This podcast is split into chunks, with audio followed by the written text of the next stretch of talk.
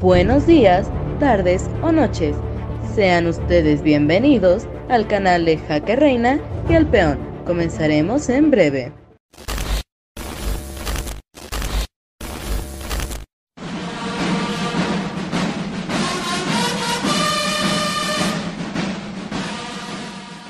Bienvenidos a esta segunda entrega de nuestra charla con Jonathan Massa. De la experiencia que tuve en el, en el colegio, eh, tenía que ser muy eficiente con mis tiempos, o sea, desde aprovechar la hora de la comida, eh, levantarme muy temprano, eh, a veces, pues sí, la gran mayoría de las veces desvelarnos para terminar de hacer las tareas y trabajos que teníamos al día siguiente o este, adelantar, incluso nos desvelábamos para adelantar, porque la carga de trabajo nunca disminuía. Y, bueno, hay diferentes dinámicas. Uno después le toca ser parte de, de los comités en donde realizas trabajos grupales y el comité es el que coordina y uno tiene una responsabilidad dentro del comité. Y bueno, y esas, esos trabajos en equipo, coordinar eh, junto con otro, otros compañeros, el trabajo de todos, revisarlo, que, o sea, que quede muy bien hecho, porque algo que también se busca es que haya calidad en lo que se entrega. Se tiene que hacer rápido porque no hay mucho tiempo y con mucha calidad. Entonces, ese nivel de exigencia para mí fue algo excepcional y, que me ha dejado muchas herramientas que estoy aprovechando honestamente mucho hoy en día. Oye, Jonathan, y cuéntanos de tu viaje, de tu viaje este, que tuvieron. Tuviste un viaje en, el interior del país. ¿A dónde fueron y qué hicieron? Sí, tuvimos el viaje nacional, que, que la maestría implica dos viajes, ¿no? El internacional ya no se pudo por la pandemia, eh, pero bueno, el nacional fue a la frontera sur de México. Fuimos a, Ixtepec, Oaxaca, a Salina Cruz, a Tapachula y a Palenque. Y sobre todo eh, eh, en, el, en el marco, y esto fue muy interesante y una experiencia también muy, muy, muy formativa, para conocer la realidad en materia de seguridad interior y seguridad nacional, pero sobre todo también de migración. Estaba, estaba en pleno auge o en, el tema de los flujos migratorios, las caravanas migrantes. De hecho, nos tocó ver eh, la caravana migrante durante, allá durante nuestra estancia en Tapachula y, tuvimos obviamente conferencias, eh, pláticas eh, en, en instalaciones militares, por supuesto, con, los comandantes de, las diferentes zonas o también de los diferentes eh, batallones y, comandantes en general que están a cargo de las operaciones y de, los temas de seguridad en esos estados. Y, el entender también la realidad de la frontera, el trabajo que están realizando las Fuerzas Armadas, también coadyuvando en estos temas, y más allá, porque también hubo invitados del Instituto Nacional de Migración, civiles, que nos platicaron sobre la situación. Eso fue una gran experiencia en ese sentido, también de conocer la realidad de la frontera sur. Yo tuve la oportunidad en, mi infancia de vivir en Tabasco y, el tema migratorio no me era tan desconocido, eh, pero bueno, verlo ya ahí en vivo y en directo también fue muy impresionante. Y por otro lado, el viaje también se vuelve una oportunidad de convivir con nuestros compañeros, y nuestra compañera, porque había una sola mujer en la antigüedad, que le mando un gran saludo a la licenciada Moni, y si nos escucha, pero, pero de verdad se, se vive un, ambiente muy sano, muy, muy de camaradería, de amistad, y bueno, ese viaje también significó para mí, pues, platicar de muchísimos otros temas eh, en las comidas, en las convivencias, y, y, sobre todo, pues bueno, que, que ya uno va viajando, eh, nunca había yo viajado, por ejemplo, en un avión de la Fuerza Aérea, nos, movilizaron mediante un, avión de la Fuerza Aérea y eso fue, bueno, también un sueño hecho realidad porque yo veía las aeronaves de la Fuerza Aérea y, decía, bueno, ¿cómo serán por dentro, no? Este, o sea, es muy diferente, pero bueno, fue una, fue una gran experiencia ese viaje. Me quedé con las ganas del viaje internacional, pero la pandemia, pues ya no lo, no lo hizo posible. Jonathan, ¿qué fue? Digo, yo, yo tengo eh, recuerdos muy, muy, muy la mente y e Iván también los debe tener. Yo me acuerdo del primer día que llegué a la Escuela Militar de Ingenieros, el primer día que causé alta en Fuerzas Especiales, etcétera. ¿Qué es lo que recuerdas cuando causaste alta en Colegio de Defensa? Bien, ¿qué, es lo que recuerdo cuando causé alta? Primero, eh, estaba muy nervioso cuando, cuando, o sea, cuando ya estaba ahí en el lugar. Eh, no sabía cómo, exactamente cómo me tenía que presentar, comportarme. Entonces, sobre todo, como que me di a la tarea de observar, o sea, de, prestar atención. Sabía yo que, que, era un ambiente muy diferente y que tenía que aprender y adecuarme, ¿no? Entonces, este, pero yo creo que había muchas emociones y una anécdota que les quiero contar es que el primer día que llegué, que fue un lunes, eh, llegué tarde. Entonces, eso, eso fue una experiencia que se me quedó para toda la vida. Y, y, entonces el haber llegado tarde, por supuesto, ya me hizo hacer notar desde el inicio mal, ¿no? Y sobre todo porque llegué tarde justo cuando estaban en honores a la bandera. Entonces, bueno, fue, fue una anécdota muy, que hoy lo cuento con mucha gracia. Ese día me dio muchísima pena, mucha vergüenza. Y, este, y ahí me di a conocer frente a todos mis compañeros de antigüedad. Dijeron, ahí viene el civil. el civilón. el civilón. Oye, este, no, qué interesante, qué, qué, qué, qué bien, qué bien, qué, ¿Qué te llevas de, la experiencia de, todos tus compañeros? Digo, sin, mencionar nombres si quieres, alguien que de verdad dijeras, este general, este coronel, este capitán, de verdad, qué impresionante. Bueno, en realidad las carreras de todos son impresionantes, yo lo podría decir así, ¿no? De todos mis ahora antigüedades que son generales, que son coroneles, capitanes de navío, almirante, había un almirante.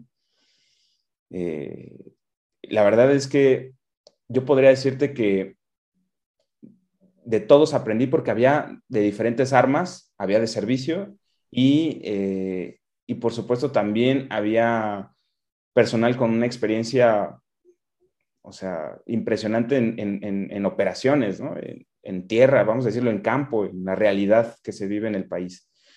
Pero yo creo que de las anécdotas más interesantes, eh, pues sí, han sido las que me pudieron compartir sobre, sobre operaciones ahora contra el crimen organizado, ¿no? Este, sin entrar en muchos detalles, pero la verdad es que es, es impresionante saber eh, lo que han hecho en el sentido de arriesgar, en el sentido de tomar decisiones en momentos muy difíciles. Y eso a mí me hizo más consciente también de la realidad que se vive. Y por otro lado, también tuve compañeros de, de la Fuerza Aérea Mexicana eh, antigüedades que, también aprecio muchísimo. Y, bueno, también conocerlos fue, fue algo muy grato para mí porque nunca había tenido yo contacto con nadie de la Fuerza Aérea Mexicana. Y, y ese fue una oportunidad también de conocer trayectorias. Eh, incluso yo les hacía preguntas muy técnicas, ¿no? Sobre los, las aeronaves. Eh, preguntas también prospectivas, ¿no? Si algún día México tendrá casas, en fin yo creo que de las experiencias, hay, tengo el recuerdo también muy grato de, un coronel, em, abogado militar, con quien tenía muchas, muchas conversaciones, pues, eh, este, que yo venía del Senado, pues, que, me dedicaba a esa parte legislativa, y, teníamos conversaciones, discusiones, pero muy, muy, muy propositivas y siempre muy en el ánimo de, de encontrar puntos en común. Gente que sabía muchísimo de historia del país, historia que, incluso fuentes que yo no conocía, y eso me hizo también apasionarme por entender más de la historia de México, porque eso explica mucho también de lo que somos hoy en día y hacia dónde nos podemos dirigir, entender esa, esa forma de ser del mexicano y de la historia.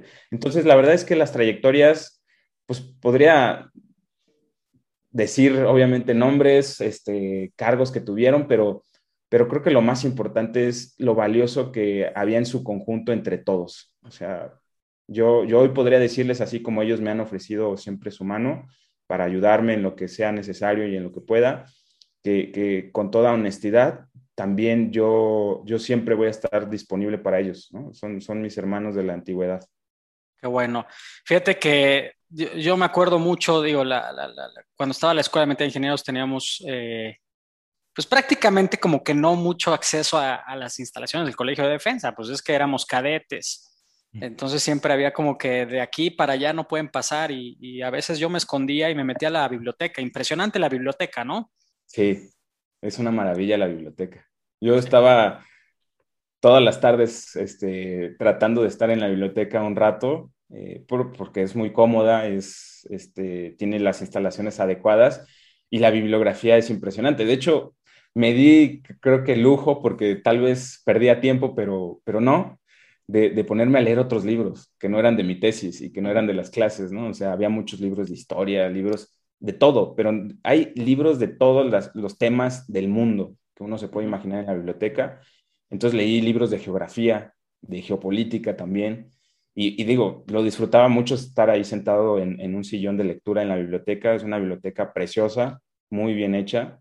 Y, bueno, también conocí a uno de, uno de mis compañeros civiles, cabe destacar, trabajó con eh, los ingenieros y, él, es arquitecto, que construyeron la biblioteca. Entonces también eso fue, o sea, poder estar ahí y que me pudieran contar la verdadera, o bueno, la historia que, de cómo se construyó, pues eso también fue muy, muy importante. Sí, esa biblioteca es genial. Ahí tuve mi primer encuentro con Clausewitz y la, y la teoría de la aproximación indirecta.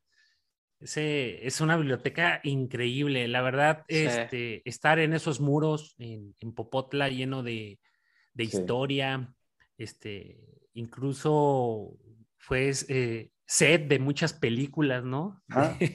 increíble lugar, increíble. Jonathan, qué, qué, qué, gusto saber que hayas tenido una, una experiencia grata, una experiencia que, que te permitió conocer más sobre nuestras Fuerzas Armadas. Eh, a mí me hubiera gustado también en un momento dado llegar al, Colegio de Defensa, pero bueno, cada quien toma un, ritmo, una dirección diferente, ¿no? Eso no significa que estoy alejado de muchos de los temas que ya hemos platicado. Pues bien, algo más que, que nos quieras platicar pues bueno, algo a lo mejor si, si, algunos se preguntarán, bueno, ¿y cómo es el, tema del esfuerzo físico? ¿Hay, ¿Hay esfuerzo físico en la maestría? Sí, también. Sí, sí lo hay.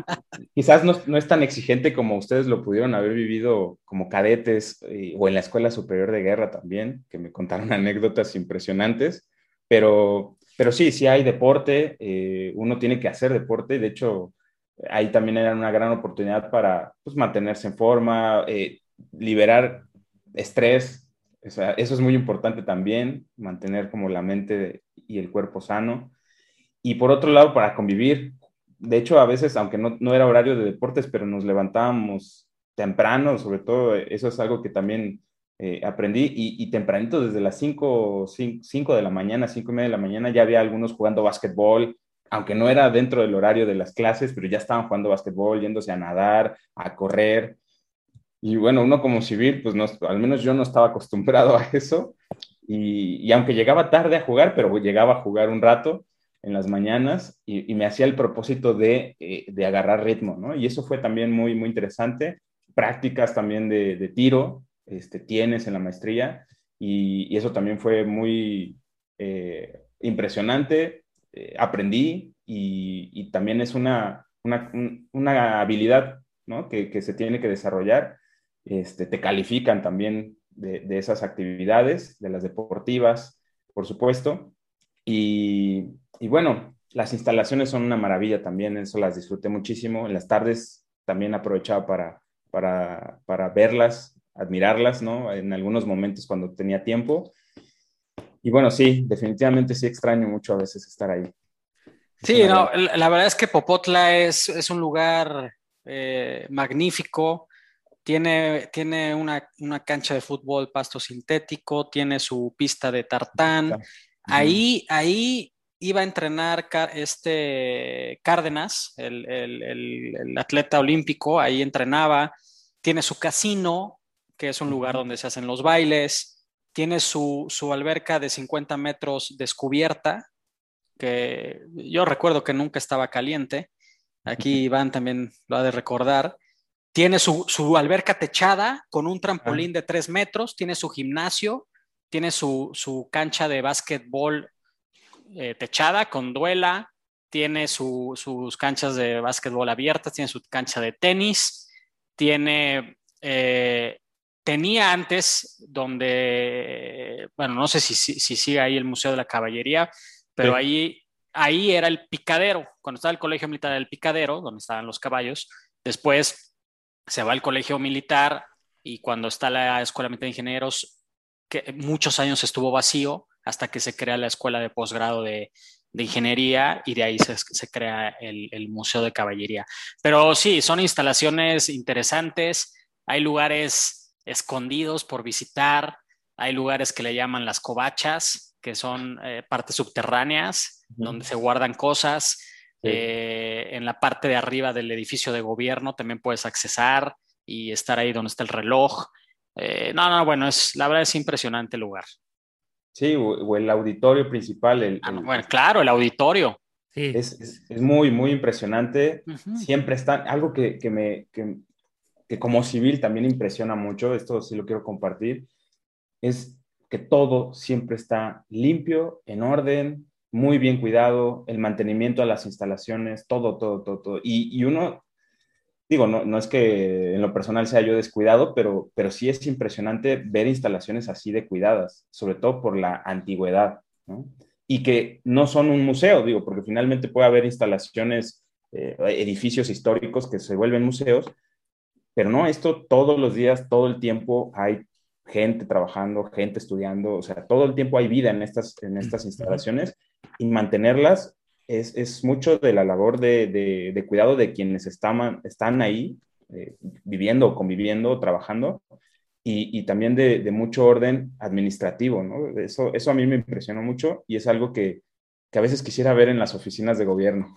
Sí, no, fíjate que, nosotros como cadetes sentíamos una, digo, un gusto el, haber estado ahí en la escuela, eh, pero teníamos también el sentimiento de obligación de mantener esos lugares, eh, o súper limpios. Los cadetes hacían el, aseo de, los dormitorios. No sé si lograste entrar a los dormitorios, pero a nosotros nos llegaban de repente visitas de la antigüedad del colegio militar de 1900, no sé, pero de muchos, muchos años y ahí llegaban ya gente de la tercera edad, generales retirados, decían, ay, aquí era mi cama, y aquí hacía yo esto. Entonces, eso pues también te compromete.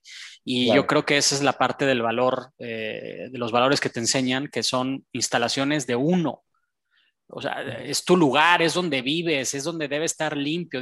o sea, no puedes estar en un lugar sucio, ¿no? Y, y bueno, ahí el, el auditorio es impresionante, las pinturas, eh, todo, el, todo el, el, techo está, está pintado, eh, no sé si te tocó ver el piano, eh, que a veces sonaba en las madrugadas, pero bueno. Hay muchas, muchas anécdotas que pudiéramos contar de sobrenaturales de esas instalaciones. Pero qué bueno, qué bueno que, que, tuviste esta oportunidad de platicar un poco con nosotros, Jonathan. ten la seguridad que más adelante volveremos a platicar con muchos otros temas muchos temas este, relacionados igual a Fuerzas Armadas, a seguridad, seguridad nacional, eh, todo lo que, lo que conlleva eh, la, defensa y, seguridad de nuestro país. Muchísimas gracias por haber venido, Jonathan. Eh, vamos a, a, todos los que nos escuchan, nos ven. Chequen las redes sociales de Jonathan, por favor síganlo, tiene varios, varios, varias plataformas en las que lo pueden encontrar y contactar.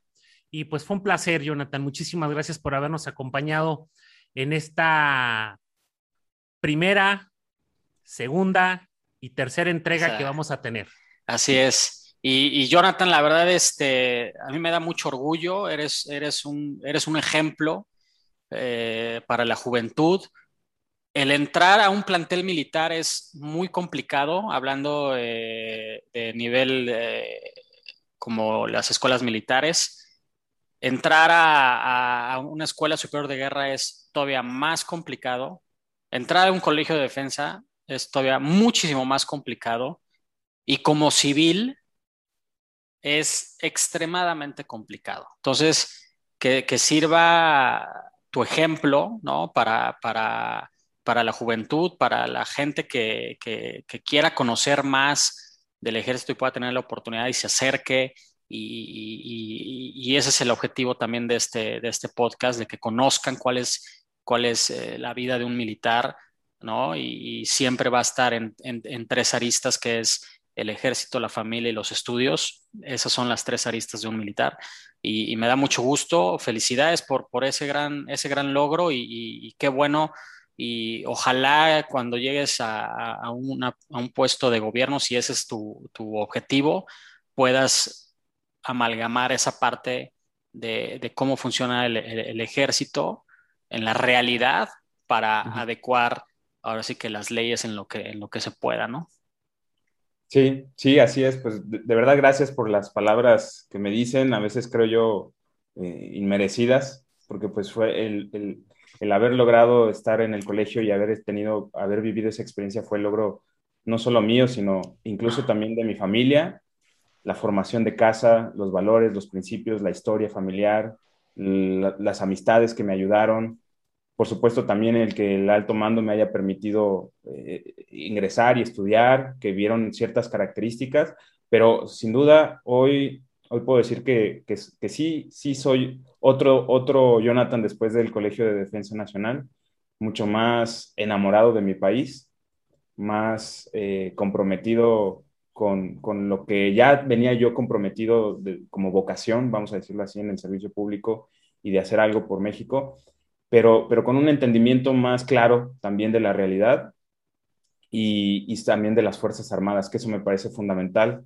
en un país como el nuestro, en donde tenemos unas Fuerzas Armadas eh, fenomenales, yo lo podría decir así, que hacen lo imposible, ¿no? Este, con, con, con siendo muy eficientes en, en, el uso de los recursos para llevar a cabo sus misiones, sus actividades, sus, sus tareas y en un país gigantesco territorialmente que hay que proteger y cuidar, y en los mares también, porque yo también le tengo un gran afecto y reconocimiento a, mis antigüedades de la, de la, Armada de México y, de la labor que hacen en, la Secretaría de Marina.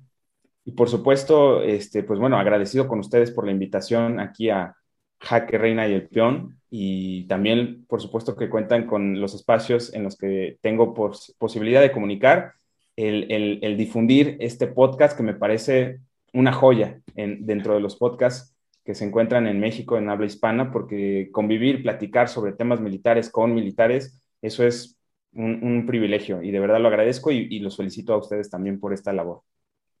Muchas gracias, Jonathan. Muchas gracias, Jonathan. Entonces, pues, nuevamente, gracias, gracias a toda la gente que, que nos ha escuchado, que nos sigue suscríbanse a nuestro canal de, YouTube. Les vamos a pasar en la descripción los, los canales de, de, Jonathan. Y seguramente lo siguiente que va a hacer Iván, Jonathan ya lo conoce. Entonces. Rompan. Filas. Filas. Você...